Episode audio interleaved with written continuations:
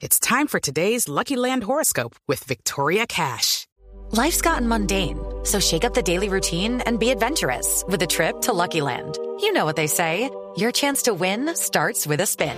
So go to LuckyLandSlots.com to play over 100 social casino-style games for free for your chance to redeem some serious prizes. Get lucky today at LuckyLandSlots.com. Available to players in the U.S., excluding Washington and Michigan. No purchase necessary. VGW Group. Void where prohibited by law. 18 plus. Terms and conditions apply. Bueno, hablemos de plata, ¿no? ¿De plátano? Aquí estoy. Plata, Ah. plata, ¿no? Aquí estoy. ¿De Catalina? Hablemos de, no, Catalina. Cata, no de eres Juanita. Ah, de Juanita Plata. Juanita. Oigan, les quiero que ustedes Sí. vieron ayer, no sé, en el Twitter, es que estoy buscando, Ajá. un oyente nuestro Sí. sacó el dólar en blue jeans. Ay, Ah, sí, el ¿cómo? Sí, lo pero, vi. pero ¿sabe a quién tiene en lugar de George Washington? No. A Diego Cejas. No, a Eric Lara. Ah. Ay, lo voy a retuitear en este instante. Muy bueno. Dice, venga, le digo que Pero lo voy a dice. poner en un penny. Billete no en un dólar. Ah, ¿Por qué? Por, por amarrado. Sí. Es amarrado, Bueno, ahorrativo. Eh, Banco. Blue Jeans. Banco Blue One Jeans. Blue. One, One Blue. Bueno, ahí está. Barco- no, no, no. O, o- o si no se puede decir barcos eh, Eric Lara. Venta de Bueno, barcos Eric Lara. Pues aquí tenemos, aquí tenemos al, al cuerpo del, al, cuerpo del delito. ¿Le quedan bien los rulos, o yo, Eric? El Ay, peinado buenísimo. El peinado bueno. buenísimo. Qué Le queda bien. Ahí está. Hemos aprendido y seguimos aprendiendo. Le salen las gafas con los rulos y todo. No, Sí. pues perfecto. Perfecto. No, y queda, así como dice Tito, en la moneda de un centavo queda perfecto también. Sí. Muy bien. Bueno, don Eric, tema de hoy, ¿no? ¿Cómo proteger la vivienda contra embargos? Pues fíjate, de centavo en centavo que hemos hecho un esfuerzo tan grande para adquirir una vivienda Mm. y de pronto que aparezca por ahí un embargo por cualquier razón. Alguno de los cónyuges sirvió de codeudor y no sé, se, se le olvidó con los años, etcétera. ¿Cómo hacemos para proteger nuestra vivienda después de tanto esfuerzo de haberla comprado? Wash. Ajá. Eh, te cuento que es, es, un, es un tema que, que aparece continuamente, sobre todo cuando hay eh, familias o cónyuges que entran en dificultades financieras. Se, se- la primera pregunta es, ¿usted tiene su bien protegido contra embargos? Buena y pregunta. casi siempre, no, ¿y eso cómo es? Sí, sí. Entonces, por eso queremos reiterar, aunque esta es una, una posibilidad que tiene ya varios años, bastantes años que se puede hacer, muchas personas o no son conscientes o se les olvida Sí. que es una forma muy, muy eh, fuerte, o sea, definitivamente es la única manera para proteger eh, el- el- la vivienda contra embargos es proceder a hacer dos cosas que, se, que se pueden hacer legalmente. Una es hacer lo que se llama la afectación a vivienda familiar. Esto corresponde a una ley que Sí, salió en el año estamos 99, donde podemos declarar que esa vivienda es para la familia y por eso hay que protegerla. Ajá. Proteger a la familia, a los hijos, etcétera, que no se queden sin, sin dónde vivir por efecto de un embargo. ¿En notaría? Eso se hace, es un proceso que se hace en notaría. ¿Pero tiene que ser en la notaría donde está ubicada la casa? No, No, necesariamente. cualquier cualquier notaría tú simplemente llevas las escrituras de la vivienda, de apartamento, casa, etcétera, Sí. y expresas allí, mire, yo quiero hacer la afectación de vivienda familiar a mi Y, inmueble. y ese tema a veces cuando uno quiere comprar esa propiedad también es un problema, porque no todas las partes de la de esa sociedad familiar quieren vender esa propiedad y ahí Es se arma el enroscado para el que quiere comprar. Sí, pero también muy le, importante. Sí. sí, pero también le evita a usted un problema cuando le piden ser fiador, Claro. porque usted no lo puede utilizar, o sea, no puede utilizar ese bien raíz propiedad. para ser fiador de nadie. Sí. Eso es una dicha. Entonces uno dice, ay, tengo la casa como Te patrimonio. ayudaría, pero Sí, no puedo. eso, queda uno como un príncipe. Y si no lo tiene, dígalo igual. Sí. no, es que fíjate, en el momento que ya ha hecho la afectación de vivienda familiar, ese bien queda totalmente congelado para cualquier transacción. Si yo quisiera vender, por ejemplo, si el bien está a nombre de uno de los cónyuges, que pasa mucho, ¿sí? Que el, el bien fue adquirido por uno de ellos solamente, y yo me caso, y el, el otro cónyuge no aparece en la escritura, Claro. igual se puede afectar, se puede hacer la Mm. afectación.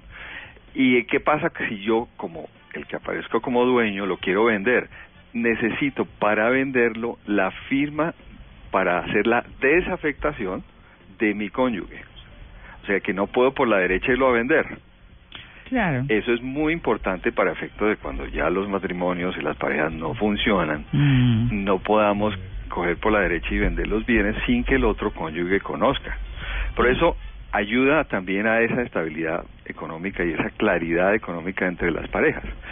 Esa es, en esencia, la protección que las preguntas que surgen es, bueno, ¿y si hay una hipoteca previa, se puede hacer afectación? Sí, sí se puede hacer, si es una hipoteca que viene de antes de la vigencia de la ley, pero solamente protege ese pedacito que no está hipotecado. Por ejemplo, si la hipoteca es sobre una deuda que descubre la mitad de la vivienda, entonces la otra mitad hay que protegerla, Claro. porque eventualmente la podrían embargar esa otra mitad, porque la hipoteca pues tiene preferencia frente a otros a- a- a acreedores. Mm. Entonces también se puede hacer.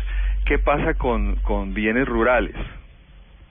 También se puede hacer. Ah, sí, yo- pues con todos, ¿o yo- qué? si yo tengo, si, si yo vivo en, en una casita en, un pue- en, en, en, en la- el campo, eh, eh, tengo que también, y vive mi familia ahí, entonces puedo hacer la afectación de vivienda familiar y la protejo.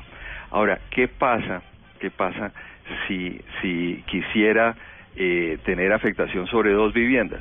Ahí sí no se puede. Ah, no. Una. ¿no? Ah, solo es Por- una. No, claro, porque la ley eh, dice que pues, tú- si es vivienda familiar debes vivir en un solo sitio. Casi. O sea, no se pueden hacer afectaciones sobre dos o tres bienes, Mm. solamente uno. Mm. Bueno, hay otra opción, María Clara, Sí. y es constituir también mediante escritura eh, ese bien como patrimonio de familia. Una, pero Mm. que una sociedad, no. No, simplemente se hace esa declaratoria. Es también otra escritura que se hace. Ujú. Se constituye mediante, es un acto que hace entre esas, esos dos cónyuges y se hace en, eh, también en, en- en notaría. Ajá. Pero entonces tiene un problemita y es que según la ley solamente es, el límite es para mm, bienes que valen 250 salarios mínimos legales mensuales. Eso equivale más o menos a 154 millones de pesos. Hasta ahí. hasta ese Por eso, digamos, la más práctica hoy por hoy es hacer la afectación de vivienda De familiar a los bienes donde vivimos. Mm. Y la Así- afectación, perdón, es que hace poco yo estaba, me está acordando que estaba investigando cómo hacía esa afectación, pero creo que hay un límite de edad de los hijos que para poder demostrar que es el patrimonio familiar, después de cierta edad no los cubre. Si es, si es eso cierto, estoy en lo correcto. A ver, la, la afectación de vivienda familiar lo que hace es que lo- la vivienda queda inembargable. Sí, Sí. inembargable. Tú estás hablando sobre, el- es el caso de los de los hijos, Sí, pues sí, Mm. para que es justificar en el caso de, patrimonio. patri- de patrimonio familiar. Sí. cuando se hace afectación de, de patrimonio familiar. Eh, evidentemente hay un límite de edad, no tengo en este momento el dato, pero es precisamente para que ese patrimonio familiar continúe aún en el caso de la muerte de los cónyuges, Mm. Claro. mientras existan hijos menores. Exacto. Sí, el límite de edad entendería yo que es 18 años. ¿Y los cónyuges tienen límite de edad? En el caso de, de, de afectación de vivienda familiar, dices tú, Sí. No, ninguno. ¿Ninguno? O sea, Mm. afectación de vivienda familiar lo que está es afectando allá el bien inmueble para que no pueda ser perseguido, vendido o hacer nada con él. Por ejemplo, ninguno de los dos cónyuges podría hipotecar, por ejemplo, sin que el otro lo sepa. Claro. Porque cuando vaya a hacer ese trámite, en la notaría le van a exigir la firma del otro cónyuge. Por eso también es una Baila recomendación cuando quieren eh, con tema, uno de los cónyuges meterse en un negocio y todo lo que- el otro, por favor, no firme. Acá. Mm, sí, Sigan sí. manteniendo protegido el bien eh, de vivienda porque son muchos los casos en los cuales uno de los dos cónyuges dice, uy, tengo este negocio, no es que, pero me piden una garantía, hay que hipotecar nuestra casa. No lo hagan, Mm. por favor, porque está poniendo en riesgo precisamente Sí, ese y le está eh, eliminando esa protección que tiene, que es muy buena, que es la Protección. afectación de vivienda familiar. Claro, Eric, ¿tiene plan para hoy? Proteger Eh, casas. Estoy abierto, dime tú. Bueno. ¿Fuera de salir en el billete de dólar? Sí, el planzazo.